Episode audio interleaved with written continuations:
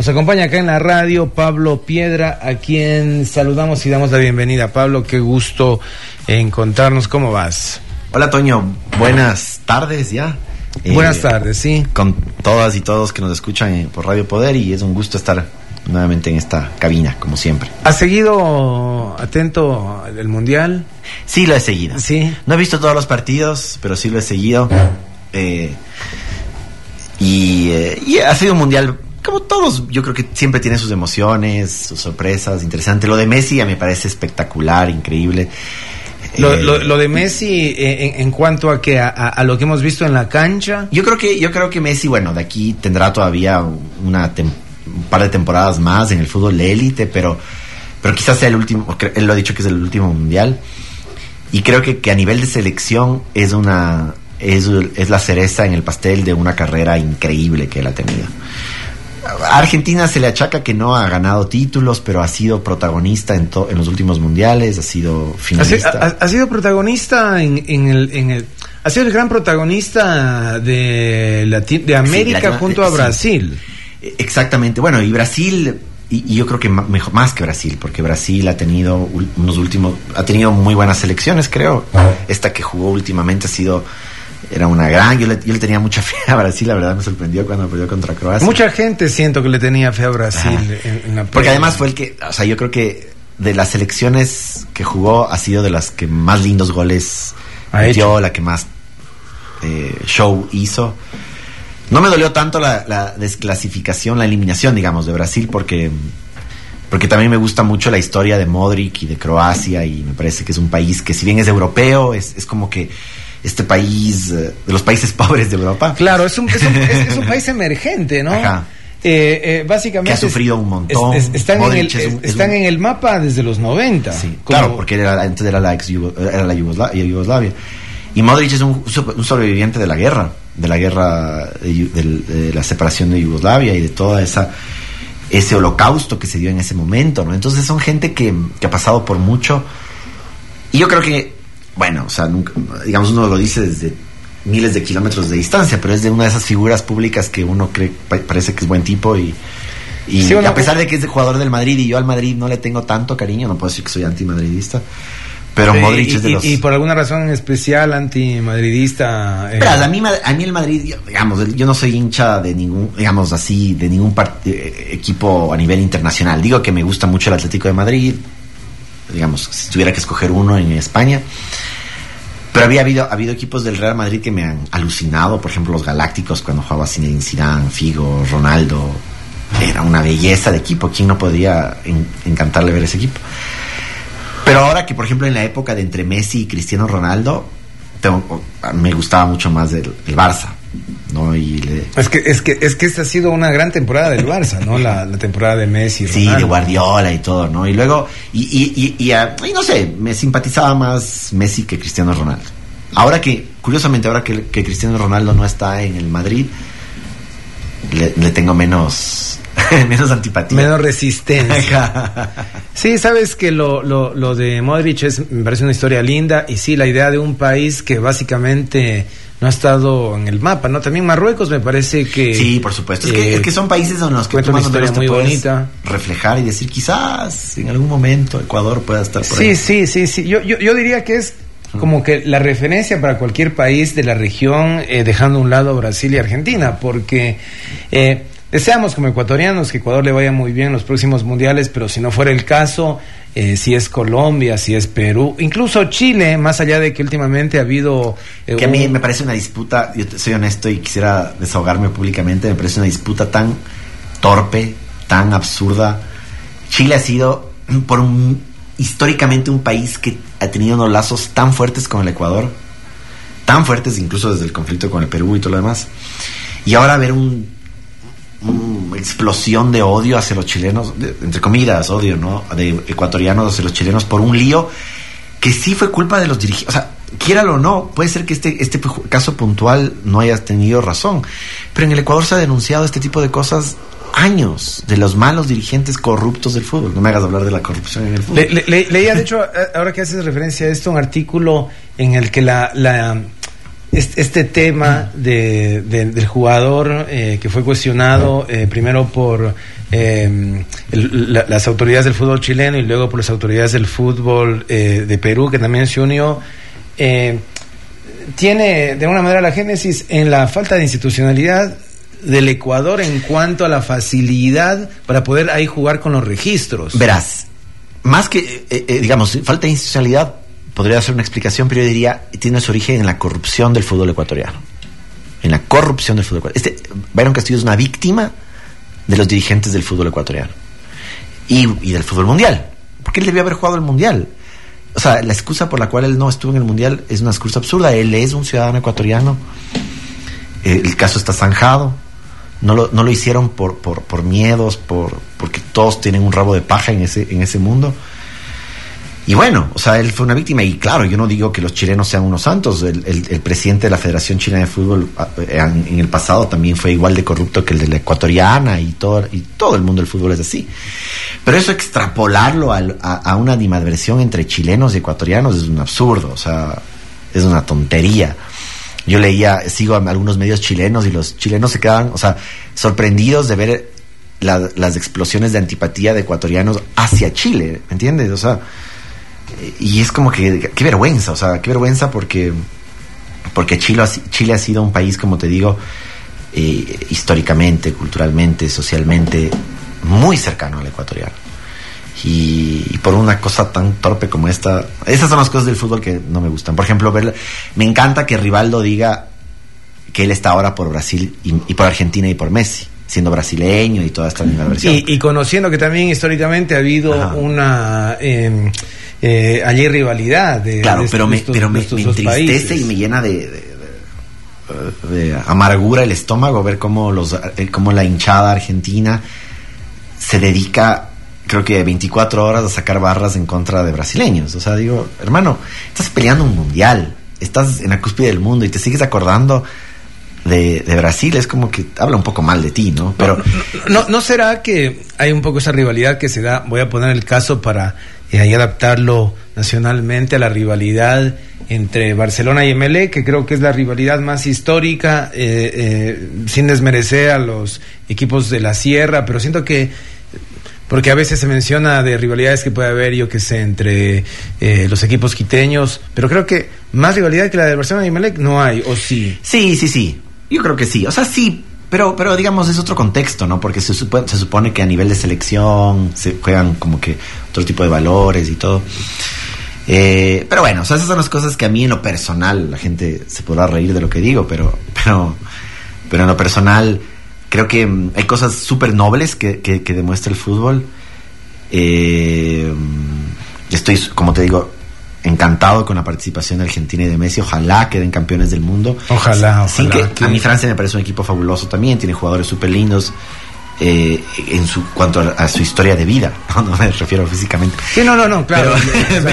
hay, historias súper lindas. Eh, fíjate que hay historias súper lindas en, en, en, muchos de los protagonistas del fútbol, incluso quizá muchos de ellos que no tuvieron eh, eh, tanta exposición porque se regresaron pronto a casa. Yo creo que de Ecuador se pudieron haber conocido historias lindas, la misma de Moisés Caicedo, verlo llorar con, con, con una con con una espontaneidad de, ese niño que, que, llora cuando quizá no consigue algo, ¿no? Y, y, toda la historia que hay atrás de los jugadores de Ecuador, y, de otros lugares del mundo. Sí, por ejemplo, me encanta ver, por ejemplo, esa, esa, ese sentimiento que le tiene Griezmann, uno de los mejores jugadores de Francia, al Uruguay, por ejemplo.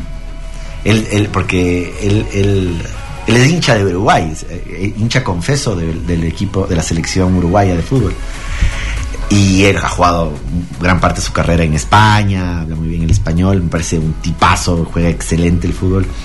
De hecho, creo que si no le hicieran tanto, Mbappé también, pero si, si fuéramos más objetivos, quizás Griezmann es de la verdadera alma de esa, selección francesa. Pero bueno, por todo lo que representa Messi, por todo lo que representa Argentina para... para sobre todo Messi. Para su gente. Sobre todo Messi en sus 35, ¿no? Este, porque si Messi tuviera, yo qué sé, 28 años, dices, bueno, no será ahora más o menos como postergamos la esperanza a los ecuatorianos que decimos puede ser para el 2026, está todo bien. Pero en el caso de Messi, eh, eh, digo, eh, la, la, la, la, puerta... Sí, porque además, comparado con otros jugadores, yo, digamos, tengo un chat de algunos amigos, entonces, que son fans de Cristiano Ronaldo, ¿no? Entonces decían, no, es que hace en los cuartos de final, no es que ya van a ver Portugal, Cristiano Ronaldo es el mejor jugador de la historia. Y ahora les digo, mira, Cristiano Ronaldo estuvo en la banca dos partidos, no jugó los 90 minutos de los últimos dos partidos. Eh, es un tipo que, que sí ha sido un gran jugador de fútbol, pero no le puedes comparar con el liderazgo que ha demostrado Messi en la selección. Además, en el último, no es un jugador que, que está ahí solo para, para animar al equipo. En, la, en el último partido fue protagonista. El último gol fue. El que hizo con Álvarez. Ajá. Sí, sí, sí. Ese debe ser de los goles más lindos, creo. bueno, yo no he visto mucho fútbol, pero. más allá de lo que pase, creo que este, esta ha sido la, la, la, joya de la corona de Messi en su participación en selecciones. Sería increíble que se llegue en el mundial. Si no lo hace, esto igual yo creo que va a quedar sentado que Messi ha sido en los últimos tiempos eh, el mejor jugador del mundo. Y creo también, esto también me quiero sacar de encima, porque no habla mucho de fútbol, pero cuando me habla, que si es que gana Argentina va a ser por Messi y esta selección, no por Maradona. porque me, yo entiendo que Maradona genera toda esa devoción en un montón de gente, pero Maradona ya no existe. Maradona no está jugando. Y si es que Argentina gana esta, este, este mundial va a ser por Messi. Maradona más allá de lo que se diga, mira que ya en el Mundial del 94, por, por este examen que le hicieron y que lo sacó, ya, ya no estaba tampoco siendo como que un gran protagonista, ¿no? Sí, bueno, quizás tiene una historia inversa a la de Messi, ¿no? O sea, en cuanto, con respecto a la selección. Fue un grande, un, un, hermoso jugador, nos dio increíbles goles, pero, ya, o sea, esa, esa ese fanatismo tan espiritual sobre una figura que ya... Pero, es que eso pasa con los argentinos, culturalmente. Sí, pero, incluso en los ecuatorianos, porque con un amigo que es fan del fútbol decimos, en, Ecuador ha, habido una argentinización del fútbol ecuatoriano en los últimos tiempos. Incluso, tal vez tu generación, Toño, la mía también, éramos más hinchas de Brasil. Yo, por ejemplo, toda la vida hincha de Brasil. Y todo el mundo siempre seguía más a Brasil. Y Argentina era como que... Pasito feo, pero ahora las nuevas generaciones creo que son mucho más argentinizadas que que, a lo, que están yendo a lo, Brasil. Y, en parte ha sido por... por, por y entonces esas mismas generaciones pues le ponen a, a, Maradona un, un, aspecto que ya sobrenatural que no sí de, de, hecho sí lo, se lo se romantiza mucho la imagen se, se poetiza mucho la imagen de, de, Maradona porque Claro, hemos sido expertos los humanos en crear dioses y yo creo que los argentinos eh, han hecho muchos, digamos, de los recientes. Hablemos, por ejemplo, de eh, todo lo que ocurre en la política, eh, el peronismo. Sí, sí, sí, sí, son, tienen, una, tienen un alma colectiva bastante peculiar los argentinos. Y eso también los hace muy particulares en realidad, porque ver ese entusiasmo, esa pasión en la celebración, es por demás llamativo al lado de eh, eh, las celebraciones de otras elecciones, ¿no? Bien, bueno, con esa introducción, eh, ni, ni, para qué preguntarle a qué le apuesta el día domingo, porque yo creo que realmente la mayoría de la gente esperamos que Argentina quede campeón. dejando a un lado el tema deportivo, que creo que ha, tenido a, las audiencias y al público eh, con mucho interés en lo que ocurre en este mundial. También hay situaciones eh, políticas que están sobre la marcha y unas ya básicamente golpeando la puerta de eh, nuestra atención porque se está en camino a las elecciones en las que estaremos escogiendo varias autoridades Em, seccionales y entre esas también eh, convocados por una eh, consulta que hace el presidente Lazo con algunas preguntas, Pablo. Así es.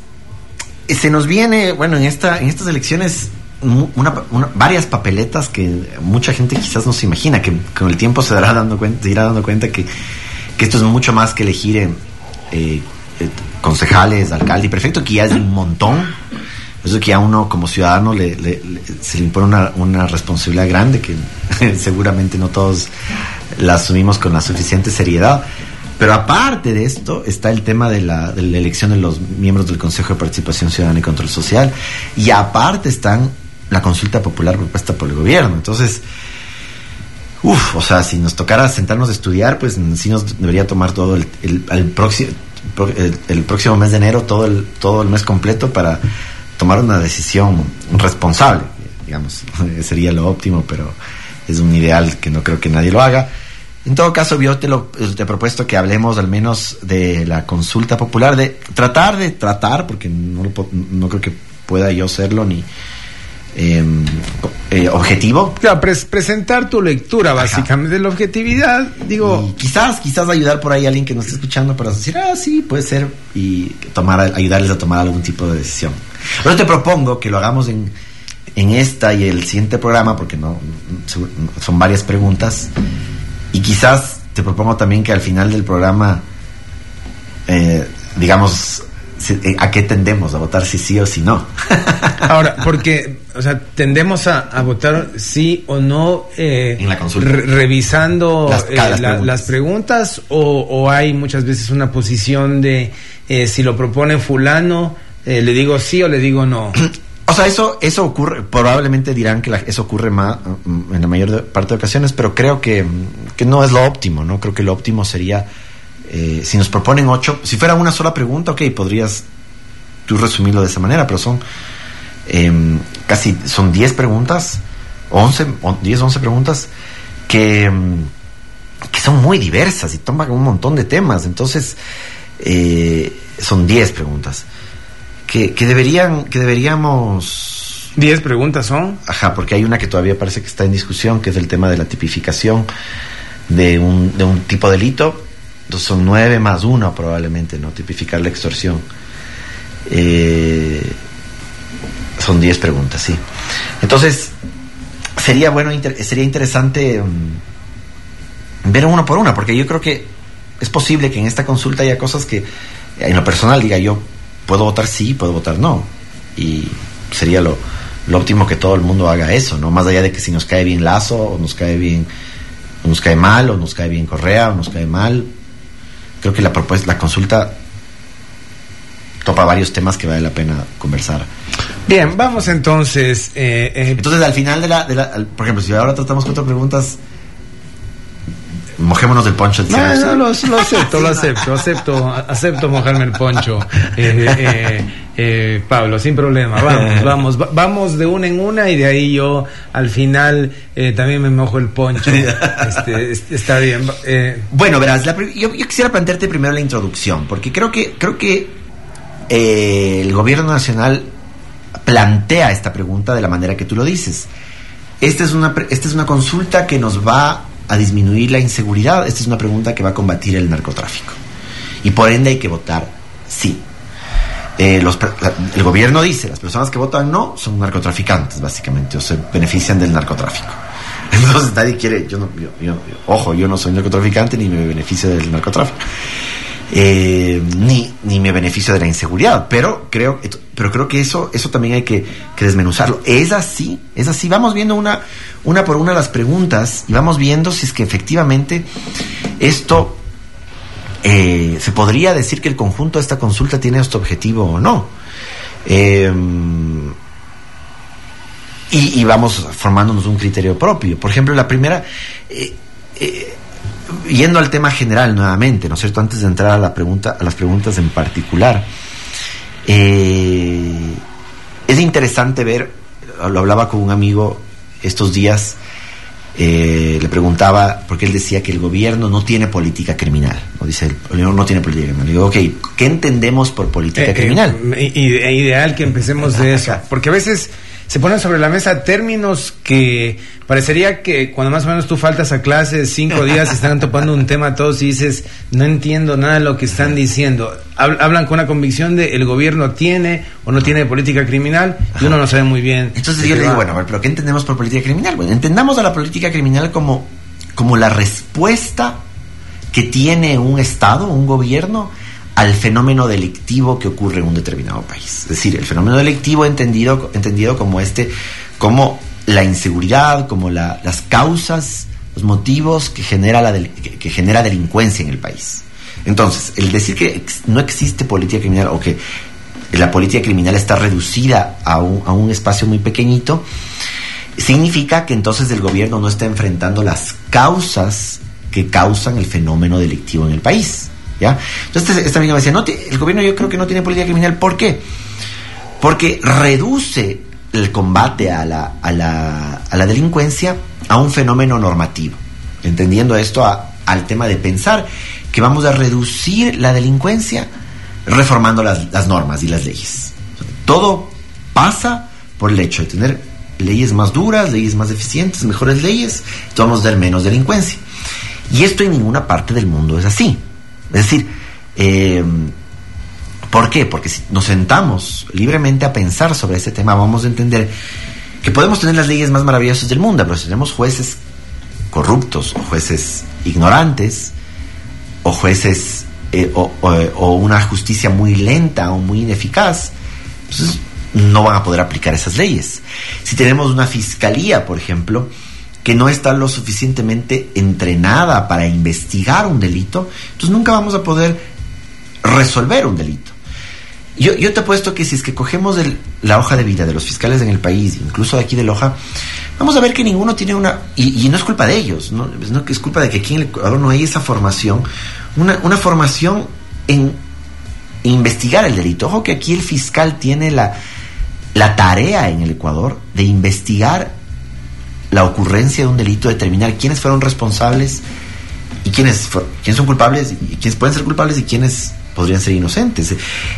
Es el fiscal el que tiene que acusar a las, a, las personas ante un juez. Entonces es una tarea muy grande. Se supone que el fiscal tiene que llevar adelante esta investigación con la policía. Eh, si, si, hacemos una, una o digamos, los llevamos a los que nos escuchan a las series de televisión, ¿no es cierto? Tendría que, que, hacer responsable, decir, bueno, cojamos el ADN de esta escena de crimen, las huellas dactilares, investiguemos las causas, los motivos y todo esto. Puedo estar equivocado, pero estoy, seguro que la mayoría de fiscales no tienen esa formación, no saben. Y lo, y lo que saben lo han ido aprendiendo en el camino, poco a poco, mal o bien. ¿No? Yo alguna vez conocía de que habían fiscales que, por ejemplo, que habían llegado a ser fiscales después de haber sido cajeros en el banco, por ejemplo. Ganaron un concurso, todo muy bien. Pero, pero, qué enorme responsabilidad, ¿no? O sea, ¿cómo le dices a una persona que no tiene esa formación que lleve adelante una investigación sobre, por ejemplo, eh, desapariciones, eh, violaciones, asesinatos? Asesinato. Es muy complejo, ¿no? Entonces, ¿Se va a resolver eso con mejores y otras leyes? No, Toño. Yo parto por ahí. Y, desbanquemos el asunto este de la consulta y vamos a analizar una por una. No se va a resolver el tema de la inseguridad con el éxito o fracaso de esta consulta. No se va a resolver. En lo absoluto. Así como no se va a resolver el tema del narcotráfico con esta consulta. No se va a hacer. Pero yo creo que eso, digo, el ciudadano promedio lo sabe. O sea, a mí me dices, ve, esta, esta consulta dependerá eh, eh, que eh, se pueda combatir o no el narcotráfico. Y yo te digo, no lo creo. Es, es una historia que suena muy linda como para ser real. Revisemos las redes, revisemos lo que dicen los medios de comunicación a nivel nacional. Revisemos lo que dice la, agencia, o sea, los que hacen la comunicación del gobierno nacional. Pero, pero a ver, y, mucha gente defiende eso. Una cosa es la agenda que se propone. Pero la gente eh, defiende eso, la gente partidaria de, o, que defiende, no sé si lo creo o no, pero si no lo cree, entonces eh, eh, o sea, está, se está mintiendo él o se, está, o, se están mintiendo a todos los demás de que eso es así. Cuando, por ejemplo, si no, no sé, si es que alguien lo escucha, ponemos en redes ahora, yo estoy en contra, ya lo veremos más adelante. Si estoy en contra de la extradición, te van a saltar 100 personas si eres que tú eres narcotraficante. Porque esa es la agenda que está propuesta por el gobierno y hay mucha gente que se ha comido el cuento de eso. Y eso, esa, esa viene a ser la primera pregunta que nos plantean. ¿Permitir o no la extradición de ecuatorianos por delitos eh, que tienen que ver con narcotráfico. O sea, no, no es cualquier delito, o sea, no es que se le da luz verde a instituciones internacionales para que se extradite. La pregunta es la siguiente, dice, ¿está de acuerdo con permitir la extradición de ecuatorianos que hayan cometido delitos relacionados con el crimen organizado transnacional? O sea, tiene que ser crimen organizado transnacional. Puede ser narcotráfico, pero puede ser también contrabando, puede ser terrorismo, puede ser tráfico de, de personas, A ver, eh, armas. para, para, para entender lo del crimen organizado transnacional, un, un tipo que se dedica a distribuir en una zona o de Loja o de, no sé, otra ciudad del Ecuador, eh, droga, eh, ¿podría vinculárselo? Habría que comprobar que él opera dentro de un- una organización criminal que tiene nexos y, por ahí hacer la conexión. Pero, por ejemplo, un- un- un- una persona que, vende drogas en esquina y que no está vinculado a estos... No, digamos, no se lo puede extraditar. Y bueno, yo, yo, yo, yo, yo he pensado mucho sobre esto y me gustaría que en algún momento, alguna vez te lo propuse, pero creo que no llega el momento.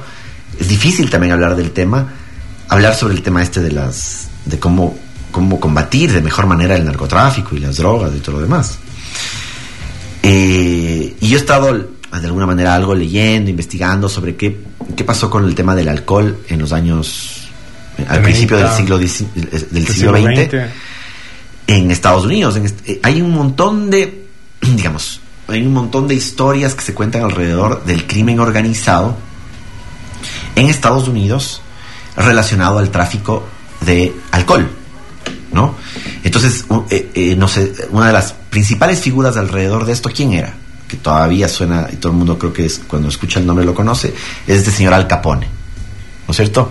Al Capone se podría decir que es como el, el, el, ah, Es el Pablo Escobar. Es el Pablo Escobar, es- el- es- el- el- está, yo creo que en el imaginario colectivo como el Pablo Escobar de los 90 Ajá, de la el- Colombia. ¿Cómo se llama este mexicano que hacía túneles? Que se me fue el nombre. El ahorita. Chapo Guzmán. O el Chapo Guzmán, más o menos, ya. Por ahí va. Entonces yo digo, caramba, ¿cómo hizo Estados Unidos para destruir el crimen, la, la estructura eh, criminal organizada de Al Capone? A Al Capone no lo detuvieron por traficar, por tráfico de, de alcohol, ni por as- mm, cientos de asesinatos que se le, se le atribuyen a él. A él lo, lo, lo encarcelan por un por Tema un- impositivo, Por un tema de impuestos. Exactamente. Nunca fue encontrado culpable por un asesinato, nunca fue encontrado culpable por tráfico de, estupefacientes. Y finalmente, la encarcelamiento de Al Capone no pone fin a la estructura criminal en Estados Unidos, el- que en ese entonces ya era una de las mayores potencias del mundo. ¿Qué hizo Estados Unidos? Empezar a extraditar a estas personas a la Luna, a Marte, a Rusia, a, a Inglaterra. No, terminó legalizando el alcohol y solo ahí se terminó la estructura criminal eh, de alcohol, se fue destruyendo de a poco en Estados Unidos, ¿no?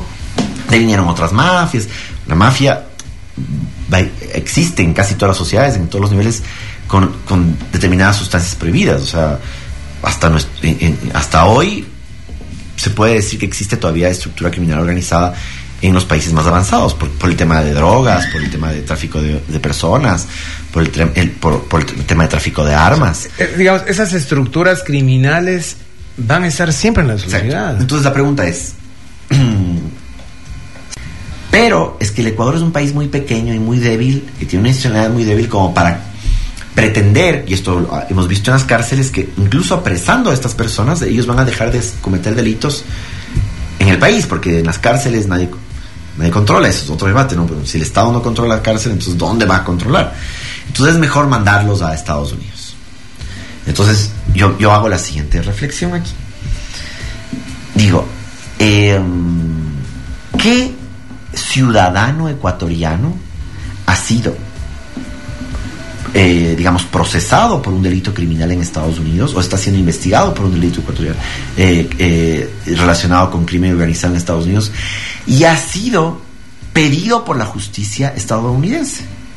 Hasta ahora no conozco ningún caso, Toño. Puedo equivocarme, pero hasta ahora no conozco el caso de un ecuatoriano que haya sido solicitado por los Estados Unidos para ser extraditado. Entonces, he escuchado cosas absurdas que dicen, no, pero es que como no es permitido la extradición, los Estados Unidos no piden. No, señor. Te, te- te iba a decir yo, de hecho, ese absurdo. O sea, se me ocurriría. ¿Por qué? ¿Por qué no? Porque en Estados Unidos determinados delitos se pueden juzgar en ausencia. Incluso por fines investigativos se puede pedir la, la, la, la, orden de captura. Incluso se lo hace, no para, para pedir la extradición de un ecuatoriano, sino, por ejemplo, si es que ese ecuatoriano va a viajar al extranjero, en el extranjero, a través de una orden de Interpol, se lo puede extraditar. Porque la previsión es que la prohibición que se cumple es que los ecuatorianos no podemos ser extraditados a otro país, eso dice la Constitución, no podemos ser juzgados en otro país.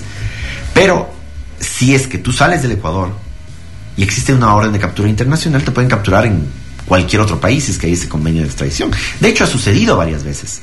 Yo conozco el caso de un, de un, chico ecuatoriano que estudiaba en Estados Unidos cuando tenía 18, 19 años, atropelló a una persona en Estados Unidos y huyó. ¿Ya? Estas cosas son súper graves en Estados Unidos. A diferencia aquí que, que la gente atropella a alguien y ni nunca te enteras qué pasó porque no hay la capacidad de investigación, ese tipo de cosas en Estados Unidos dan contigo. Muchas, la mayoría de veces dan contigo. Esta persona es la principal sospechosa. Pero, este, pero cuando dieron con este constitución ecuatoriano, él ya estaba aquí en Ecuador. Él sabía de lo que había hecho, sabía que existía, nunca se lo dijo a su familia y nunca viajó al exterior por el miedo que tenía sobre esto. Pasaron 15 años ¿no?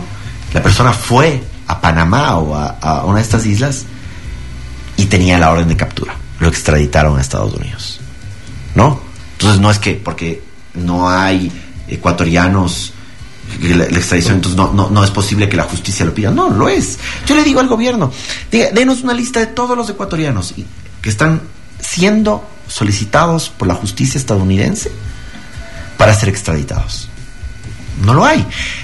No, no sabemos por qué no lo hace. Quizás porque no lo hay, o quizás porque tiene miedo, o por, o por qué sé yo. De la misma manera en que el, en que el presidente dice, ay, es que en las próximas elecciones hay narcopolítica y hay varios candidatos que están siendo apoyados por el narcotráfico. Diga quiénes son, para no votar por ellos. No, no nos lo dicen. O sea, son los cucos que se van. Yo sé que en el Ecuador, hoy por hoy, existe una, una eh, digamos, ahí las redes del narcotráfico y del crimen organizado están en todas las instituciones, pero están en el gobierno como en la oposición, están en la policía como en la delincuencia pura y dura, están en los militares como en la delincuencia pura y dura. Nosotros lo sabemos, pero ese tema no se sincera. Entonces, el, el asunto de que, de que, de que, de que, bueno, el Ecuador no tiene la capacidad y entonces con la extradición lo vamos a hacer, es es increíble, pero nos han, han aprovechado esta eh, cultura de las novelas del narcotráfico, de las series del narcotráfico, para de alguna manera meternos ese argumento. ¿No es cierto? Entonces, toda la gente que ha visto Narcos en Netflix o ha visto la serie de Pablo Escobar, la colombiana, ¿no es cierto? La que es genial con este actor que, que, hace de Pablo Escobar y que lo hace, pero como anillo al dedo. Eh, esta gente entonces en Colombia sí se dio este debate y se dio el debate de una manera muy potente, donde un grupo de, narcotraficantes colombianos que estaban identificados, que la sociedad colombiana los conocía con el nombre y apellido porque su gobierno los combatía frontalmente, a diferencia del gobierno ecuatoriano, que combate un fantasma, donde cualquiera de nosotros puede ser mañana señalado como narcotraficante con pruebas o sin pruebas, porque no, no nos dicen quiénes son, ¿no es cierto? Eh, en Colombia sí sabían quiénes eran. Y entonces estos extraditables hicieron un frente de narcotraficantes donde combatieron este asunto con violencia a través de la política y todo lo demás. En Ecuador no ha ocurrido eso. O todavía no ocurre. Pero nos quieren, nos quieren hablar como si es que la, como si lo que pasó en Colombia en los años 80, 80 creo que fue 80, 90 es exactamente lo que está pasando en el país y no es la verdad no es la verdad. Entonces, yo veo esto como un tema de, marketing político. El presidente de la República ha puesto un sombrero, una gorra al, puro estilo del, primer del presidente de los Estados Unidos, una gorra de las Fuerzas Armadas, habla con las mangas arremangadas, hablando frente a militares y policías diciendo que vamos a extraditar. Pero ¿a quién, señor presidente? Díganos para, para que la gente sepa con quién no meterse, a quién, a quién, con quién no hacer negocios, con quién no juntarse. ¿No es cierto? No lo dice. Entonces, a mí me parece eso un engaño. A mí me parece eso un engaño y me parece que la que, que es una garantía que los ecuatorianos no deberíamos perder así nomás. Hay un caso célebre de un ecuatoriano que fue extraditado ilegalmente de aquí del Ecuador. No sé si tú has visto en redes el caso de este señor Serrano, ¿no? Es un, ya ahora un anciano, un migrante ecuatoriano que vivió en Estados Unidos, que a él se lo acusó de haber matado a su esposa. Creo que, no sé si a su hijo tiene esposa, pero la cosa es que él... En Estados Unidos. En Estados Unidos. Pero él vino acá al Ecuador. Hicieron el proceso, pero como no había cómo extraditarlo, él estaba, digamos, protegido aquí. Él dice, la defensa, yo no conozco a, fondo el caso, él dice que él nunca cometió el delito, que hay un montón de errores en la investigación, pero a él lo condenaron básicamente en ausencia, o no, me acuerdo si fue en ausencia, pero a él lo terminan sacando ilegalmente del país. sobre esta historia es increíble. Ahí creo que, no sé si se escribió un libro ya, este, este eh, eh, escritor Oscar Vela, creo que escribió, o, Lugo, no me acuerdo, uno de ellos escribió algo sobre este tema un tipo de novela sobre relatando este asunto. A él lo terminan secuestrando aquí en el Ecuador, tipo Eichmann en Argentina, y llevándolo a Estados Unidos para que pueda enfrentar a la justicia. Aquí en el Ecuador se dio con, con las autoridades responsables de haber hecho, que nunca fueron castigadas por esa extradición ilegal. Y ahora en Ecuador, ahora en Estados Unidos hay una campaña brutal donde mucha gente aquí en el Ecuador se ha juntado a decir que ese juicio es ilegal, no solo por la extradición, sino por las garantías procesales que no tuvo él en el juicio la investigación se llevó de una manera eh, equivocada, pero él está condenado a la pena de muerte. Entonces él está esperando ser ejecutado en Estados Unidos.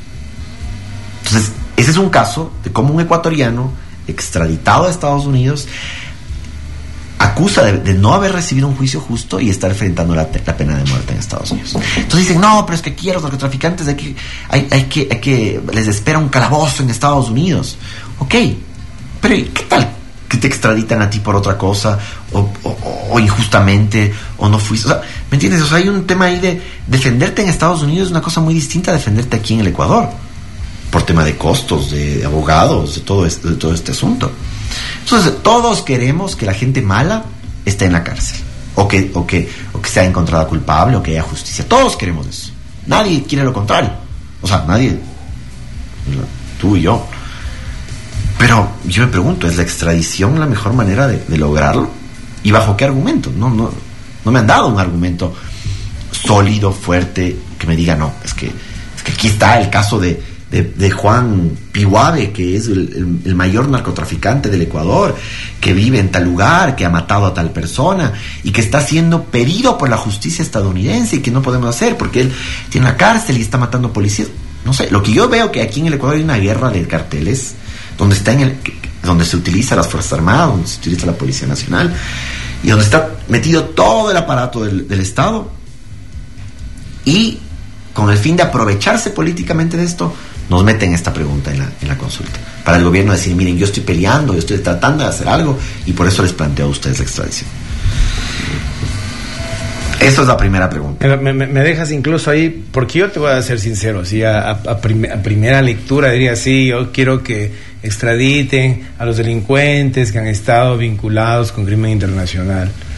Pero, claro, si me comentas un poco más de detalles de algunos casos, me lo pensaría. Claro, porque digamos una garantía, bueno, yo digo, es una garantía que tenemos todos los ecuatorianos, a no ser, a, no ser extraditados de nuestro país para ser juzgados. Pero claro, yo también quiero que haya una justicia eficiente. Yo también quiero que la gente que la gente sea, que la policía encuentre a los culpables de un delito y los ponga a órdenes de la justicia y la justicia los aprecie y los ponga. Pero también hay varios casos, o sea, díganme, ok, han habido casos de personas colombianas, mexicanas que han sido extraditadas en Estados Unidos, pero también ha habido casos de, de, de narcos estadounidenses que han comprado la justicia y que no han sido apresados. O sea, Estados Unidos se dice ¿no? que, es uno de los grandes beneficiarios de la, de la, de la guerra, entre comillas, con el narcotráfico, porque es ahí donde se, donde se asientan capitales eh, de lavado de activo, es ahí donde se asienta, eh, donde, se reciben los mayores eh, lucros sobre el tema de ventas de armas. Entonces, yo creo que, yo creo llega tarde al, al al debate sobre el tema del narcotráfico. Y llegando tarde, volvemos a plantearlo como si es que no, o sea, como si estuviéramos en los años 80 y como de los años 80 al 2020, después de 40 años, no hubiera pasado absolutamente nada en, el mundo, ¿no? Colombia, México, Europa, mucha gente en Estados Unidos ha dicho, la guerra contra el narcotráfico ha sido un fracaso. Entonces, ¿Qué queremos? ¿Que nosotros igualarnos en el número de muertes? ¿Cuántas muertes por la guerra, entre comillas, contra el narcotráfico ha habido en, en México, en Colombia, en Perú? ¿Queremos igualar ese número de muertes para decir, cierto, han tenido razón, no sirve de nada? ¿No? Pero bueno, digamos, eh, nuevamente ese es, un aspecto general de, este tipo de, preguntas, ¿no? Y básicamente esta es la pregunta clave con respecto al tema del narcotráfico, porque si vemos la segunda pregunta y si entramos a la segunda pregunta, no tiene que ver mayormente con el tema del narcotráfico, tiene que ver con el tema de la inseguridad. Dice, dos, ¿está de acuerdo con garantizar la autonomía de la fiscalía para que ésta seleccione, evalúe, ascienda, capacite, sancione a sus servidores a través de un consejo fiscal? ¿Qué pasa? Que hoy por hoy la Fiscalía depende del Consejo de la Judicatura, que este es, este es organismo administrativo del cual depende la función judicial en el país. Y la Fiscalía, como ser parte de la función judicial, depende del Consejo de la Judicatura. Entonces, ¿quién nombra fiscales? ¿Quién los evalúa? Es, digamos, también el Consejo de la Judicatura. Y un poco entonces dice, no, es que la Fiscalía debe tener autonomía. ¿Ok? por ejemplo, aquí me parece una, una enmienda interesante sí debería tener mayor autonomía. Estoy de acuerdo con eso. Eh, hoy, hoy, ¿qué impide que la tenga? El Consejo de la Judicatura, digamos, está por encima de esto. Entonces, el problema del Consejo de la Judicatura es, como hemos visto, es que es muy político, ¿no? Lo, lo, controlan políticamente, pero eso no va a cambiar. O sea, el organismo que controle la fiscalía va a también terminar siendo político. El fiscal general del Estado va a tener intereses políticos. El fiscal general del Estado puede decidir, por ejemplo, yo no investigo este delito, pero sí investigo este. No, no abiertamente, pero más o menos en la práctica. Entonces, por ejemplo, en la época del correísmo decía, ¿por qué no se investiga Correa de los delitos que a él ha cometido, que no sé qué? Y se investiga a esas personas. Ahora que no está Correa en el poder, dice, ¿por qué se investiga al correísmo y no se investiga a Lenín Moreno? Y no se investiga a Lazo, ¿no? Porque hay intereses políticos. Esto siempre va a haber, ¿no? Lo que se quiere es que sea lo menos político posible, ¿ya? Eh, ahora, decir que con esto va a reducirse la, la delincuencia, quizás a largo plazo pueda ayudar siempre y cuando, volvemos a lo que decíamos al inicio, esta independencia de la fiscalía le permita a ellos tener, tecnificarse a la hora de investigar los delitos. Y eso va a depender si le dan presupuesto y si elegimos a las personas correctas. Pero, retrocediendo un poco, de eso depende ahorita. Si tuviéramos a las personas correctas y capacitadas y si les diéramos el presupuesto suficiente, podrían quizás hacer eso. Entonces lo de la autonomía se vuelve como, sí, una forma, un medio de lograr. Em, yo, por ejemplo, estaría tentado a aceptar esta pregunta. Decir, ok, le vamos a, vamos a dar el voto de confianza para que la fiscalía opere como un órgano independiente. Pero hay que tomar también en cuenta que la fiscalía es uno de los organismos de poder que más poder tiene aquí en el país. Un fiscal hoy por hoy, aquí en Loja, puede decidir abrirte una investigación fiscal porque cree que estás cometiendo un delito. Entonces, te investiga, te puede ordenar ciertas cosas, llamar a declarar, pues es que no hayas cometido nada, pero ya Imagínate la discrecionalidad que se le da a, ese fiscal. Y a nivel nacional puede hacer también lo mismo. Entonces tienen un montón de... Eso dicen los penalistas, la fiscalía tiene un montón de poder. ¿Por qué no ejerce ese poder? Nuevamente, porque las mejores personas quizás no están ahí. ¿Esto va a cambiar? No, no va a cambiar eso. Quizás sea mejor que, que lo tenga, sí, quizás sí. Quizás sí. Tercera pregunta. me, dejas así como eh, qué es lo mejor? Porque claro, con la lectura simple uno entendería que eh, eh, votando sí en la segunda pregunta se mejorarían las condiciones para que se pueda hacer el trabajo. Podría ser, podría mantenerse igual, podría politizarse aún más. La propia fiscalía ha dicho que no está a favor de eso porque no está de acuerdo en que se genere un nuevo organismo que los controle, porque habría alguien por encima. Claro, porque la fiscal lo que quiere, la fiscal general del Estado es de ella tener todo el poder, lo cual tampoco es muy bueno que digamos. O sea, creo que, digamos, tú sabes que yo no me identifico con el correísmo en lo absoluto. Y más allá de que creo que es positivo que se investigue penalmente las cosas que hicieron mal, tampoco estoy de acuerdo con, con muchas cosas de lo que ha hecho la fiscal general del Estado. ¿No? Porque creo que ha operado también muy arbitrariamente a veces y equivocadamente a veces. Entonces, darle más poder a una no digo a esta fiscal, pero a cualquier fiscal que pueda ser mejor o peor que... O sea, a, la institución como tal. Claro, o a la persona, fiscal general del Estado. Entonces, quizás sí sea bueno tener una, un organismo donde exista una supervisión de la fiscalía, donde, ok, controle esto, donde el fiscal tenga que ver, pero no sea el, el, el más poderoso de ahí. Pero bueno, o sea, digamos, podría ser una manera de, enfrentar esta situación.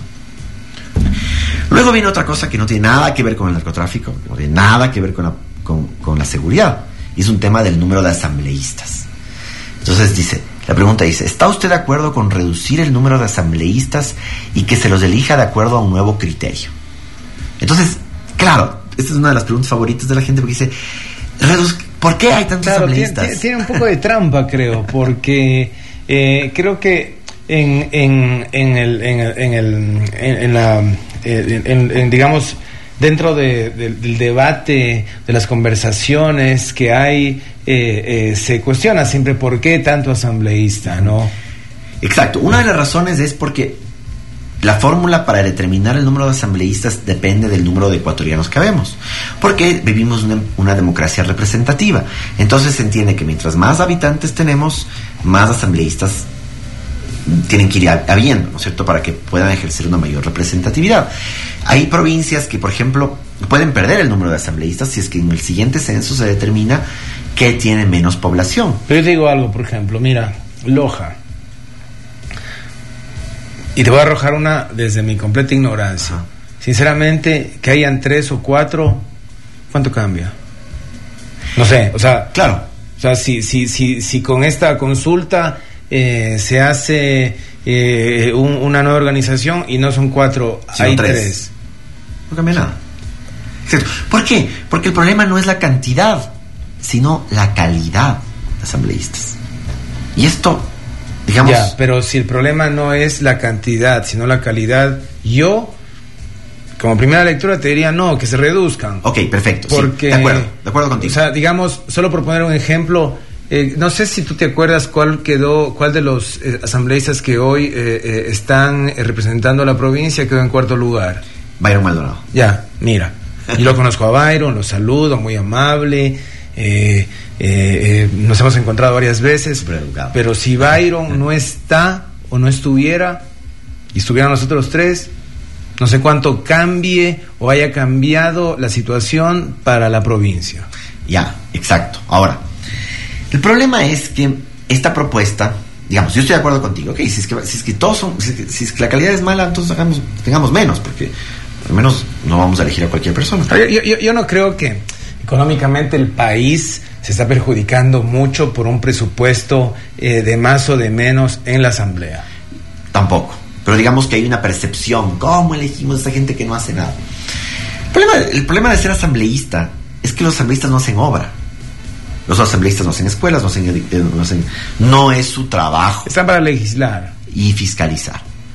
Entonces, básicamente están en el medio del problema político. Entonces la gente dice, ay, es que estos solo están peleando. Bueno, parte del, trabajo de los asambleístas es, pelear. Pelear por nuevas leyes, pelear por quitar leyes, pelear por fiscalizar. Pero, digamos, esto, no sé, culturalmente ha habido un desgaste tan grande digamos, gracias a la propia asamblea que, digamos, están ellos cosechando lo que han sembrado en, los últimos 30 años. Digamos, es lo que está cosechando el país, porque al país yo estoy, mira, yo estoy, al país no le conviene no tener asamblea, ¿no? Y, estructuralmente, pues el Ecuador necesita una asamblea, necesita una buena asamblea, porque caso contrario viviríamos una dictadura. Yo creo que en el país hay mucha gente, mucha gente que concertadamente o no concertadamente, habla en contra de la institución de la asamblea, no de los asambleístas, para... Porque, porque en el fondo cree que es mejor tener una dictadura. Porque en el mejor porque mejor porque cree que mejor es que no existan elecciones y que haya una persona que por supuesto quieren esa, esa gente quiere, quiere que sea la gente que ellos quieren que sea que esté en el gobierno digo en, el, en uno de los mayores extremos y mucha gente come ese, ese discurso, ¿no? Sí, la asamblea es un. Ok, la asamblea es un desastre. Pero entonces hay que elegir de una mejor manera. Y quienes eligen somos nosotros. Si es que nos ponen malos candidatos, no votemos por esos malos candidatos.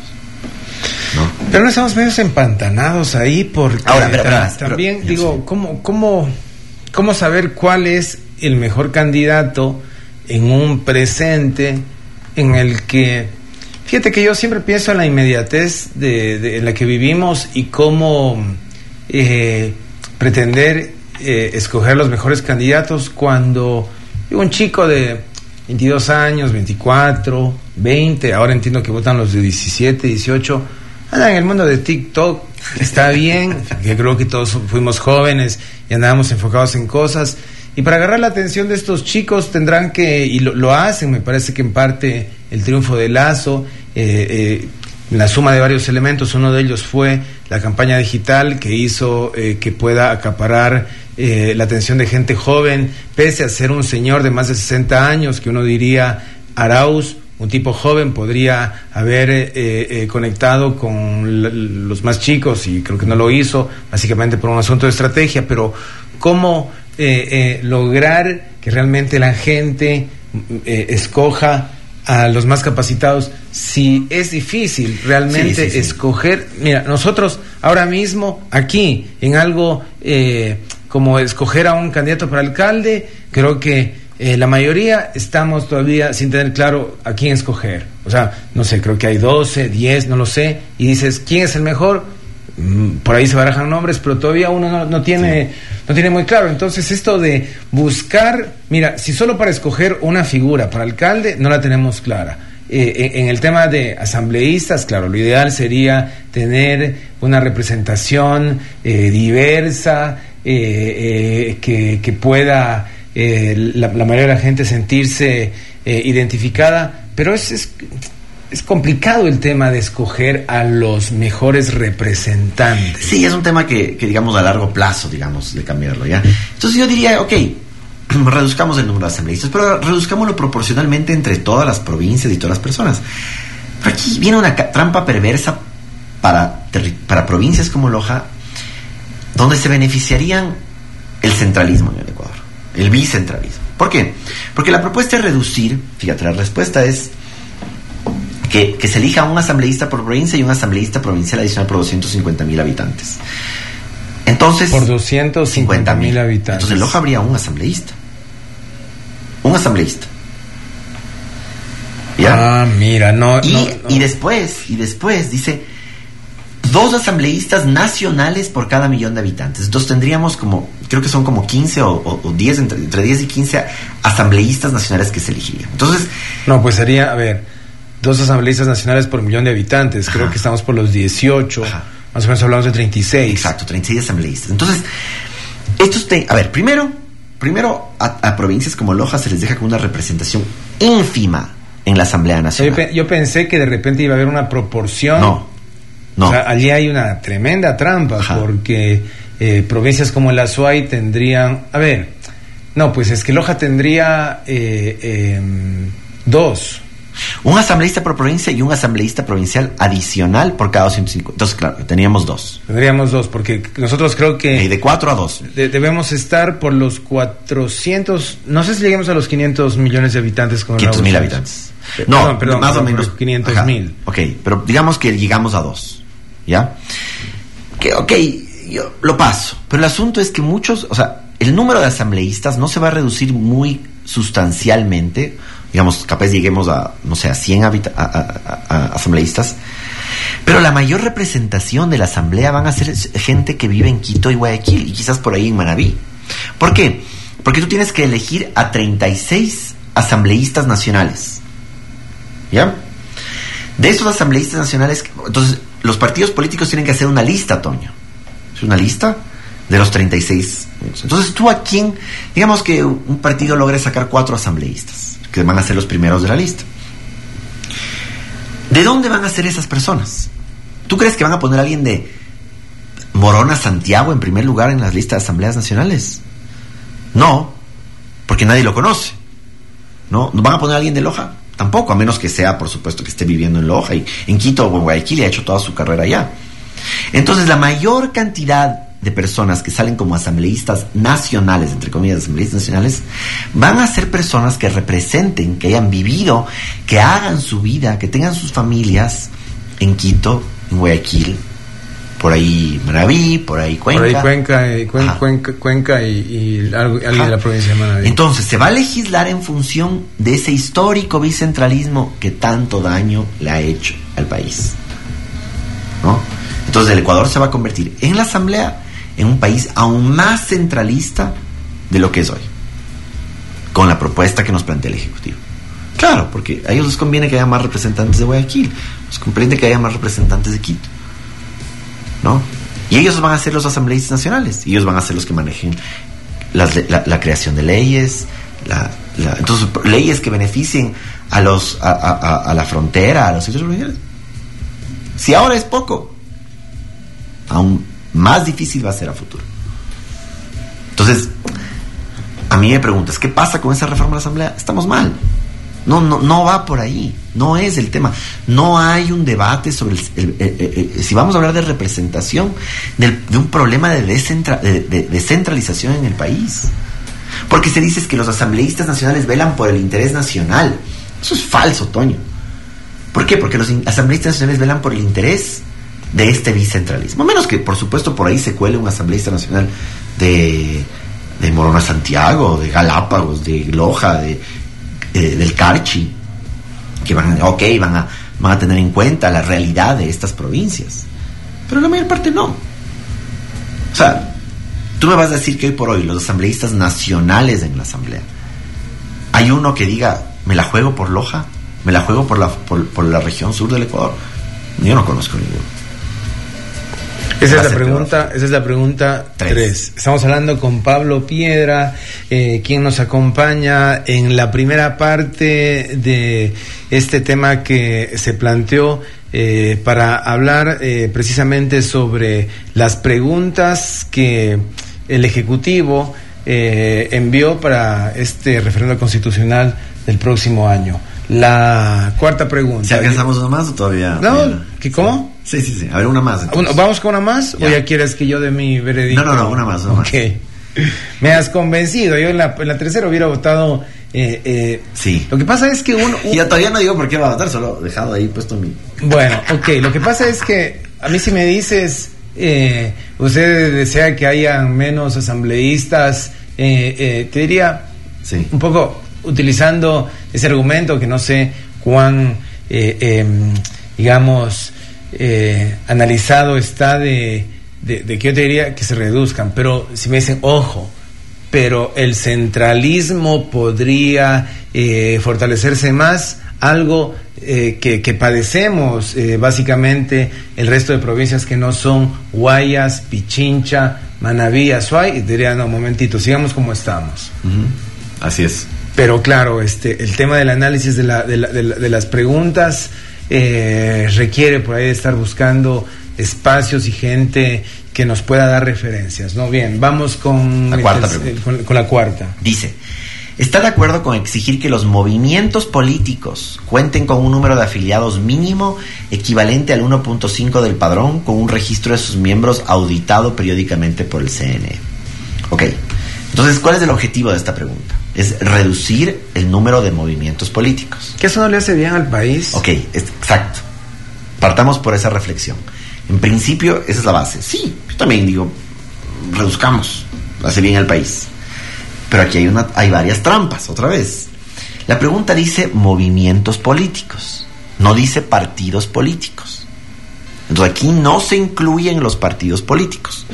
No se incluye el Partido Cristiano, no se incluye Partido Socialista, no se incluye el PRIAN, no se incluye Sociedad Patriótica, Izquierda Democrática, los partidos tradicionales.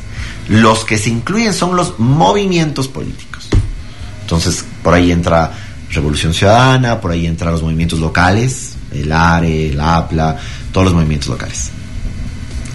Entonces, ¿y por qué esa discriminación? ¿Acaso los partidos son, han sido un parangón de, ejemplo aquí en el, en el Ecuador, no.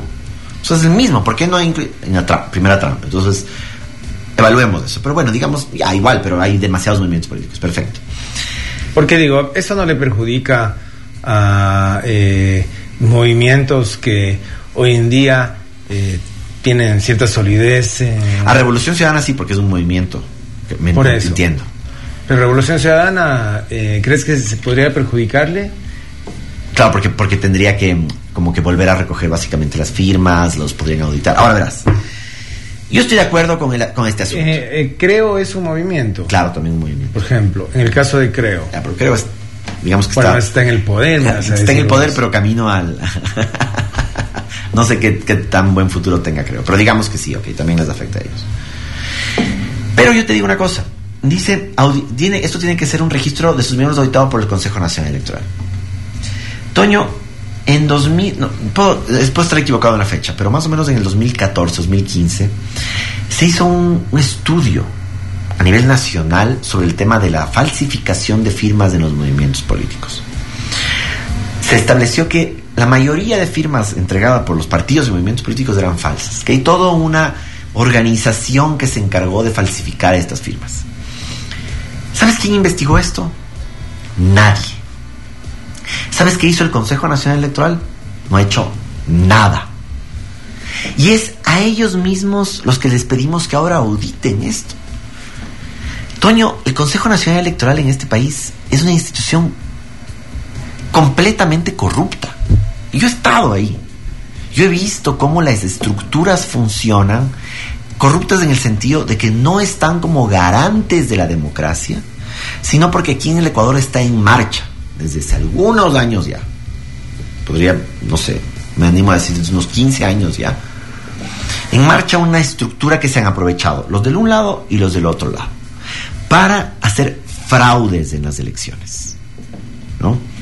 Y esos fraudes parten por eliminar candidaturas cuando teniendo los requisitos para ser candidatos no les permiten. ¿No le pasó eso a Álvaro Novoa o, no, es el caso? Por ejemplo, a mí no me gusta Álvaro Novoa, eso podría ser, pero, pero se denunció esto. En Quito, por ejemplo, ahorita pasó con un candidato a la alcaldía que se llamaba Inti Gronenberg, una persona joven que la izquierda democrática le había propuesto. El Consejo Nacional Electoral de la nada sacó, él, había estudiado, nacido en Quito, pero estudiado, había estado estudiando su doctorado en Reino Unido. Y como le dijeron que como él no había vivido en los últimos tiempos y que no podía ser candidato. Bueno, una una cantinflada, con el respeto que, que se merece Cantinflas. Eh, y el, el Tribunal Contencioso Electoral ratificó eso. Dos organismos que no están, que no hacen su trabajo, que se deben a intereses políticos. Hoy por hoy el Consejo Nacional Electoral responde a la función ejecutiva. Y eso ocurría hace siete años. respondía cuando Domingo Paredes, cuando Nacional Electoral... Paul Salazar respondían a Rafael Correa. Es lo mismo. Tal vez, como decíamos tras micrófonos, el control es más torpe, es más débil. ¿Ya? Antes era más vertical, digamos así. Pero sigue siendo un control y sigue habiendo un fraude a la democracia. ¿Qué hace esta pregunta por, por, darnos un Consejo Nacional Electoral más independiente, más transparente, más eficiente? Nada. Es decir, estamos dando mayor poder a las personas que controlan el Consejo Nacional Electoral para que puedan seguir persiguiendo, eh, incluso yo diría, chantajeando a, partidos o movimientos políticos que quieren hacer las cosas bien y que no pueden porque no gozan del favor político.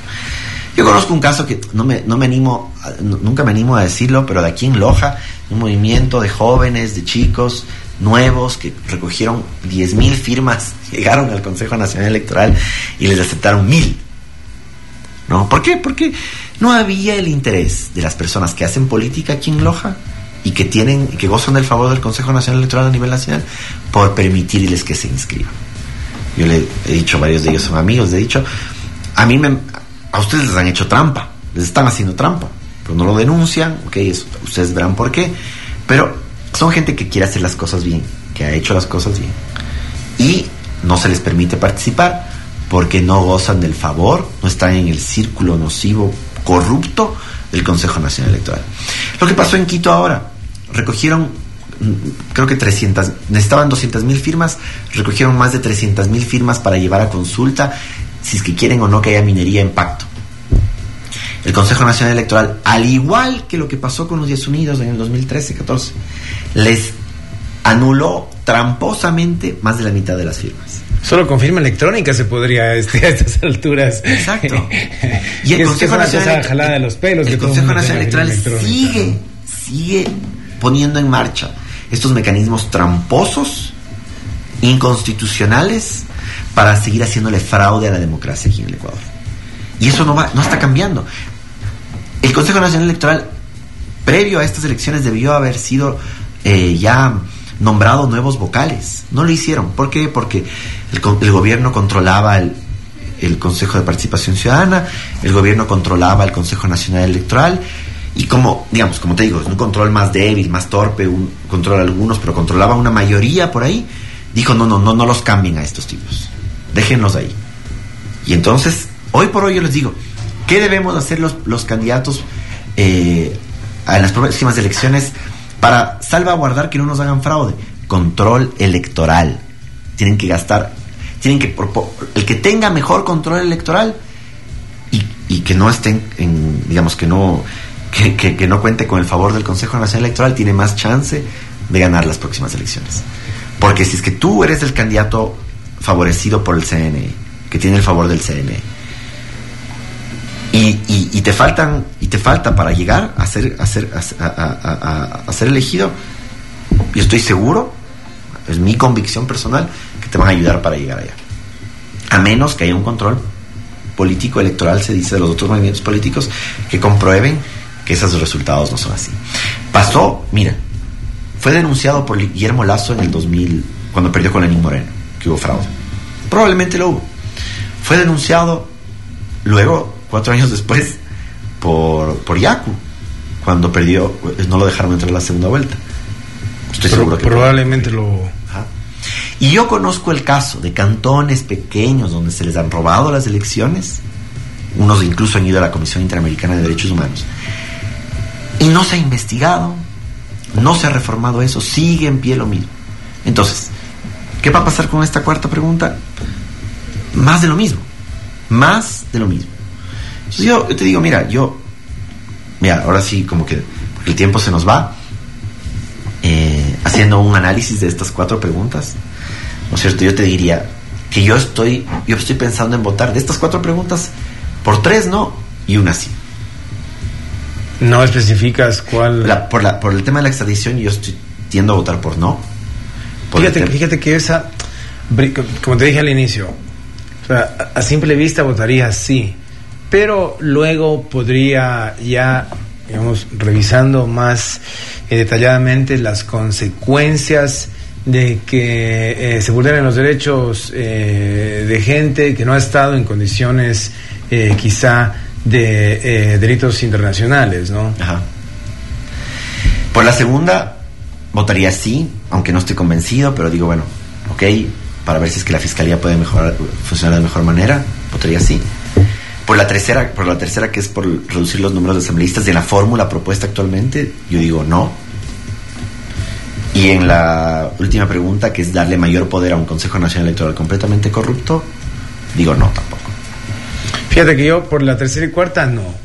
Primera y segunda eh, eh, diría voy a escuchar a otro eh, a, otra a otra persona que me dé también otras referencias para tener eh, eh, eh, digamos, más, más, información y tomar decisiones, ¿no? Pero no, no, sé si, si esta consulta también se la hace con la intención de medir el presidente su, digamos, la, aceptación que puede tener todavía a nivel político. Es posible y eso sería un error, porque si es que me la plantean a la consulta de esa forma, yo digo todo, ¿no? O sea, el presidente es así, este gobierno ha demostrado ser un fracaso en todo, en, un montón de aspectos. Ya olvidémonos de, las vacunas. Eh, ¿Cómo puede haber un gobierno que tiene una ejecución presupuestaria, Toño, que no llega al 50%? Hay gente que no tiene medicinas aquí en, en Loja para tratamiento de cáncer, que no puede acceder a medicinas para otro tipo de enfermedades. No, ¿por qué? No porque no haya plata, Toño, porque no ejecutan presupuesto. La vialidad se cae a pedazos. ¿Por qué? Porque no ejecutan presupuesto. O sea, tenemos un gobierno de gente completamente ineficiente. Entonces, no quiero irme, no quiero ir allá. Pero si es que el gobierno lo plantea de esa manera, entonces mi respuesta es no. Ahora, si es que el gobierno quiere que, que, que revisemos pregunta por pregunta, al menos de estas cuatro le digo que una sí, el resto no. O sea, la primera no, la segunda sí, la tercera y cuarta no. Qué brillante que es Pablo, me dicen. Buena nota que lo hayas invitado. Le digo al oyente y que se entere que viene cada 15 días a la radio. No es que lo hemos invitado solo por esta ocasión. Probablemente eh, puso la radio y te escuchó y se quedó.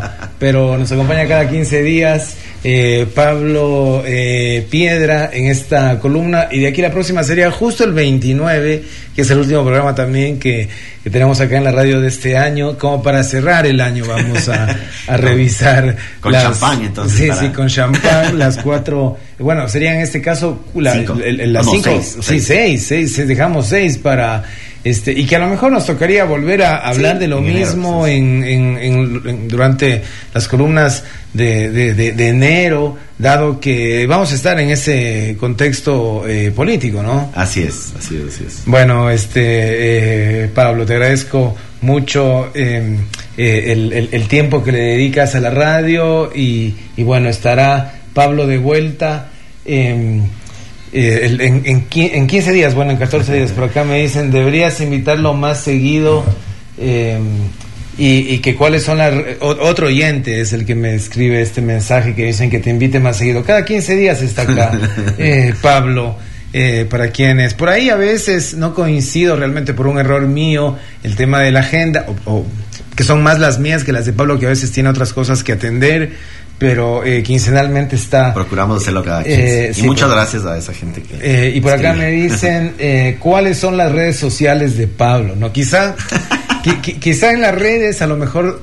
porque las redes también tienen otra dinámica diferente a la de una plática de 30, 40, 50 minutos, ¿no? Entonces a veces quizá hasta visceralmente creo que puedes responder en una participar en una en, las redes me parece. Sí o sea ahí hay una hay una personalidad distinta no en redes podemos parecer cosas que no somos pero en el infierno de Twitter soy arroba en, Pablo en, en el micromundo infernal de Twitter. De Elon Musk. Me, gusta la idea de definirlo como un micromundo porque uno en, en, Twitter eh, realmente se mete y se apasiona tanto y, luego dice pues es un micromundo eso no sí es, eh, alguien mucha gente lo ha dicho es una eso es una mentira. es, todo eso que pasa en Twitter es...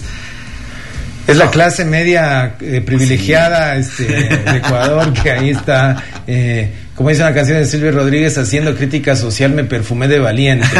Es, es, es, la clase media ecuatoriana haciendo crítica social, perfumándose de valiente, un poco lo que eh, se puede es una percibir. Burbuja, es una burbuja. Sí, sí, sí. Una burbuja tóxica. gracias, gracias a la gente que nos escribe. estaremos con Pablo en 15 días eh, haciendo una lectura, una lectura que es obviamente personal de Pablo, eh, sobre las preguntas eh, que se proponen eh, para, esta, para este referendo el próximo año. Pablo, qué gusto. Gracias, Toño. Bueno, el, el domingo, Argentina. Argentina, Argentina. Listo.